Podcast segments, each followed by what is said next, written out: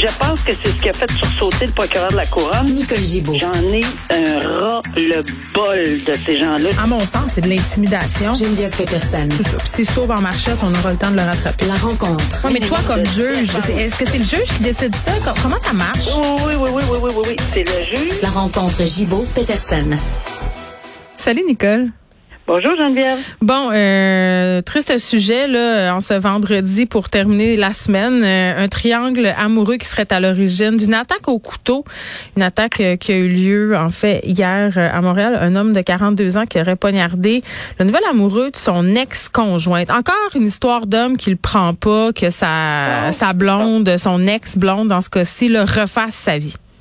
Oui, c'est exactement ça. C'est dans un contexte qu'on qualifie là, de violence entre guillemets conjugale, là, même. Tu sais, je pense que c'est ça qu'on comprend avec euh, euh, un genre de triangle amoureux. Bon, il prend, il y a quelqu'un qui le prend pas, puis de toute évidence, euh, il y a de l'argumentation. Il y a, il y a- tu sais, mais c'est- l'escalade de violence. Là. C'est, c'est comme la mèche tellement courte que les, les gens euh, et, et plus particulièrement lorsqu'il s'agit euh, évidemment de, de- d'une situation amoureuse. On comprend aussi là, que ça peut être blessant, euh, mais avant d'escalader, je pense que là, il faut retour- retourner à, à- l'écoute des gens qui s'occupent euh, des hommes en situation de, de crise. Ben c'est drôle Nicole aujourd'hui euh, tu sais je soulignais un peu euh, à la blague là, mais je voulais pas faire des blagues avec ça mais je riais parce que tu sais on parle souvent euh, de la journée internationale du droit des femmes puis aujourd'hui c'est la huitième journée québécoise en santé bien-être des hommes. Je faisais des petites blagounettes mais mais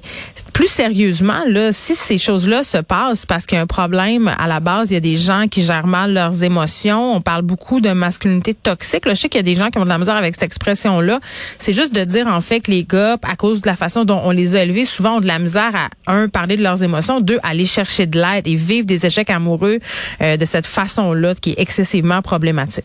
Oui, puis il y en a de l'aide qui, qui- qu'on peut aller chercher. Mais pas assez. C'est peut-être pas là, mais évidemment si on si on commence pas par le faire là, qu'en est assez passé, faut, faut, je pense qu'il faut au moins euh, l'offrir dans les différentes régions, pas juste dans les grands centres, pas juste.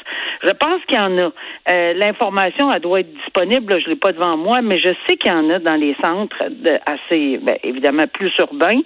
Euh, mais évidemment, quand on parle, de la, non, c'est une bonne discussion aujourd'hui à l'effet que c'est la journée Ben peut-être. oui. euh, alors santé et bien-être, euh, ben pourquoi pas prendre ça? On entend tellement de fois pour pas faire de, moi je suis pas de, de différence homme-femme là, mais on entend tellement de fois dire bon ben là il est le temps de prendre soin de toi, va t'occuper de toi, de ton toit, de bon euh, tu sais c'est ta journée etc. Ben ils ont le droit là.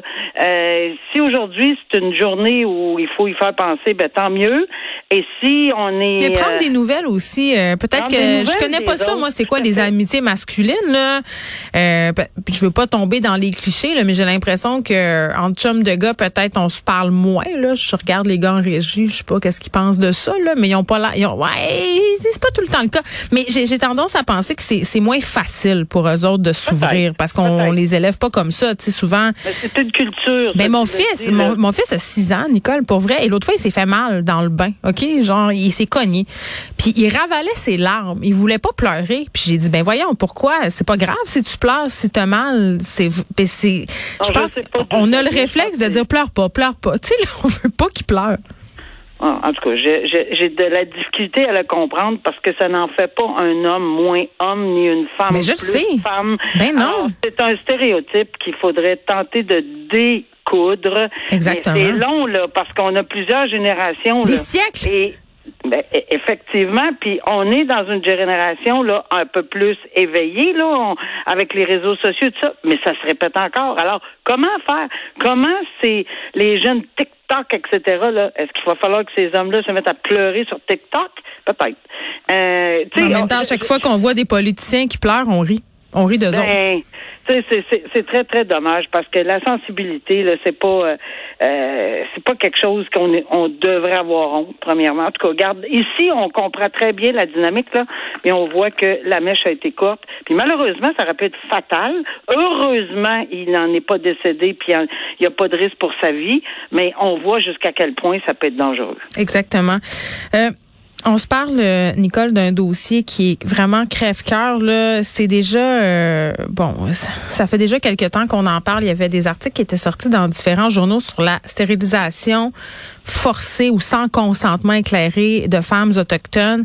Là, il y a des femmes atikamekw qui veulent pas être nommées pour des raisons personnelles, parce qu'ils vivent dans des petites communautés, puis ils ont vraiment vécu ça comme étant euh, une agression, une agression sexuelle. je les comprends. Dépose une demande d'action collective concernant la stérilisation forcée. Ces deux femmes-là le témoignent, euh, racontent leurs histoires. Euh, elles viennent de Manawan et parlent du fait qu'elles ont eu des médecins et qu'elles ont subi des pressions. L'une là de son médecin qui lui a dit, Nicole, ben t'as assez eu d'enfants, de toute façon tu dois être sur le BS, puis de toute façon vous euh, les Amérindiens là vous avez des problèmes d'alcool.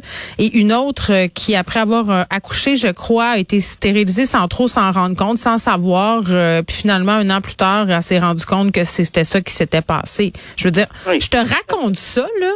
Puis je peux même pas croire que ça se passe chez nous, ici au Québec, en 2021. Je, je ça ben, me rentre pas dans la tête. C'est sûr que le raconter et le prouver, euh, comme juriste, c'est deux choses. Évidemment, là, on s'entend que. Nous, on parle d'un point de vue légal, c'est ça.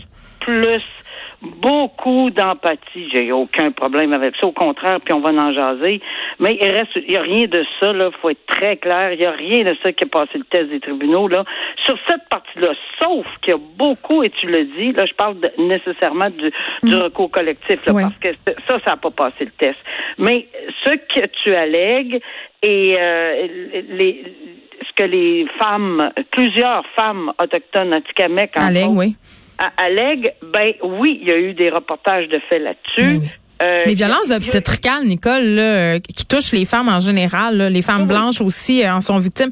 Euh, non, mais imagine... il y a eu beaucoup, il y a eu beaucoup de de de, de, de personnes qui ont écrit là-dessus. Il y a eu beaucoup, il y a eu des enquêtes. Mais dans cette action-là collective, c'est sûr que c'est extrêmement dérangeant. Puis ça touche de, un, des, des, points de droit très, très importants parce mm-hmm. que ça touche le consentement, mais un consentement. Éclairé. Alors que, ouais, mais il y a éclairé, mais quand je, je lis, il y a éclairé, mais aussi un consentement pur et simple. Si on est sous les anesthésies ou on est, euh, ou peu importe, là, dans une salle quelconque qu'on sait même pas, parce que je pense que la première euh, personne mm. euh, qui veut pas se nommer, on comprend pourquoi. Là, on verra, par exemple, ça va passer le test là, de pas se nommer.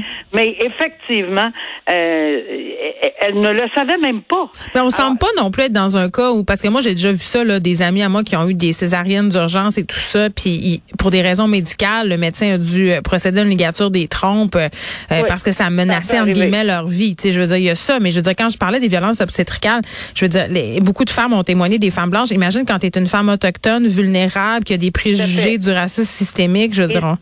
Et si on ajoute à ça les propos, et si on est en mesure de les prouver, puis en quantité industrielle, puis mhm. malheureusement, euh, on parle de racisme systémique, malheureusement, on parle de... de Mais c'est encore dans l'hôpital à la Naudière, là? C'est encore, en même place. Je veux dire, un mané, là. et, et ce qui a euh, allumé beaucoup ces femmes-là, c'est évidemment les conclusions, puis toute l'enquête... Sur Joyce Echaquan?